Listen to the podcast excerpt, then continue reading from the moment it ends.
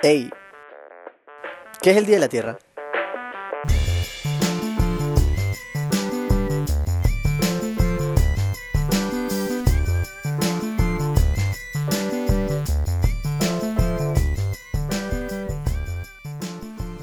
Buenas, buenas. Mi nombre es Gabo García de Paredes y tengo el placer de darles la bienvenida a nuestra primera entrega del nuevo segmento del podcast Buena Pregunta, titulado Buenas Preguntitas. Eh, en este nuevo segmento vamos a tratar de contestar eh, preguntas específicas en un formato un poco más corto eh, para poder traerles contenido más a menudo y para poder estarles hablando más a menudo.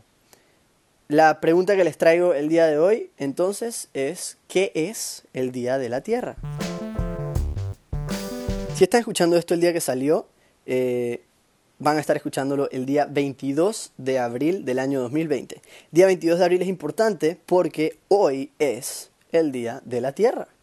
El Día de la Tierra es un evento celebrado todos los años, el 22 de abril, para mostrar apoyo a la protección ambiental.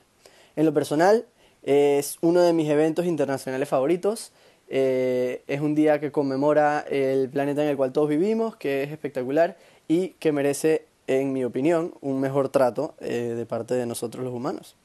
Eh, pero para entender de dónde salió este evento o cómo comenzó el, el Día de la Tierra, tenemos que remontarnos a un 28 de enero del año 1969. En este día pasó un evento catastrófico. Este, la plataforma A de la petrolera Union Oil eh, en, la, en, las costas de la ciudad de Santa Bárbara, California, explotó. Eh, esta explosión causó que 3 millones de galones de petróleo se vertieran sobre eh, las costas o el océano de las costas de Santa Bárbara.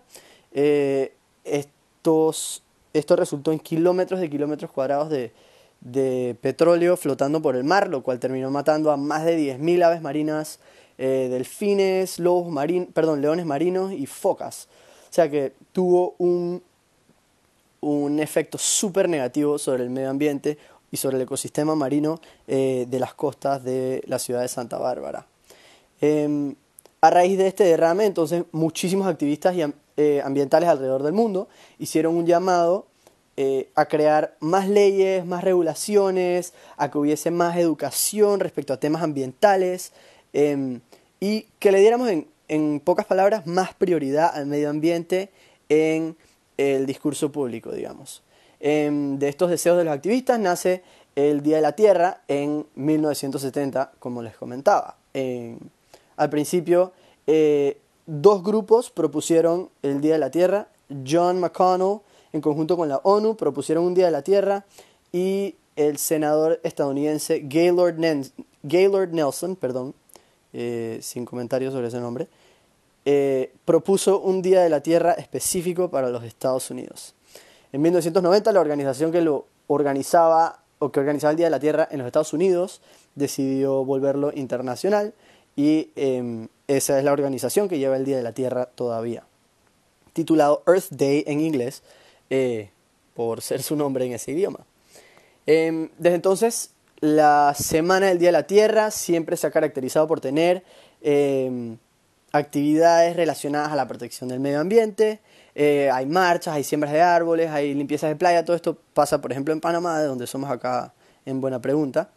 Em, y esas actividades han movido a través de los años a más de mil millones de personas y han sido súper clave para impulsar políticas públicas que tengan que ver con el medio ambiente. Desde, eh, desde planes nacionales sobre reciclaje y cosas así, muy específicas a los países, hasta cumbres internacionales importantísimas, como las cumbres de Río de Janeiro en 1992 y de París en 2015, que son dos de las cumbres eh, internacionales de medio ambiente más importantes de la historia, donde se firmaron tratados, eh, o sea, múltiples tratados que creaban estándares de eh, protección ambiental para todos los países alrededor del mundo. El Día de la Tierra 2020 es un Día de la Tierra particularmente especial porque celebramos los 50 años de la creación del Día de la Tierra. Recordemos que fue creado en 1970. El Día de la Tierra, como les comentaba al principio, es en lo personal un día eh, súper importante para mí. Lo celebré toda mi vida desde muy pequeño en la escuela. Un shout out a el International School of Panama, mi alma mater. Eh, en la escuela siempre lo conmemorábamos con proyectos, con miles de cosas. Y pienso que como es un evento que conmemora el planeta Tierra, que es espectacular, impresionante, de tantos, tantos, tantas, tantas maneras, y un planeta que hacemos un trabajo bastante malo eh, de cuidar, sinceramente, o, un trabajo que podría ser muchísimo mejor. Em, y por eso eh, el Día de la Tierra es un día en el que yo decido reflexionar un poco más sobre mis prácticas eh, o mis hábitos y cómo impactan al, al medio ambiente.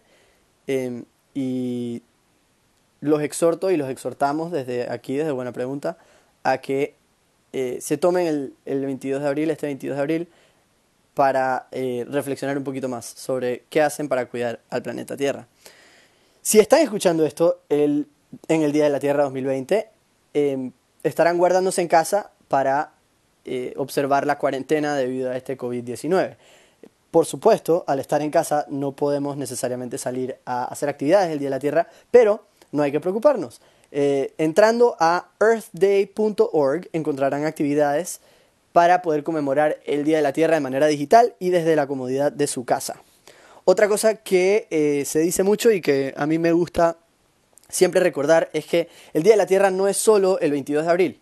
El Día de la Tierra son todos los días. Todos los días son un buen día para cuidar de nuestro planeta, para cuidar nuestro medio ambiente y para cuidar el hogar que no es solo nuestro, sino de muchísimas otras criaturas. Y bueno, finalmente desde acá, desde el equipo de Buena Pregunta, los exhortamos, los animamos a que sean siempre lo más verdes que puedan ser para asegurar que nuestro planeta siga siendo lo más bello que pueda ser. Les recordamos finalmente que para poder seguir nuestras andanzas pueden seguirnos en redes sociales como arroba buena pregunta podcast en Instagram y arroba buena pregunta rayita abajo en Twitter. Si tienen una buena preguntita eh, que les gustaría que contestáramos en este formato un poco más corto, un poco más rápido, no duden de contactarnos a través de nuestras redes sociales. Eh, estamos siempre abiertos a comunicarnos con ustedes y tratamos de contestar siempre todo lo que nos escriben. muchísimas gracias y eh, nos vemos en el próximo episodio de Buena Pregunta. Hasta luego.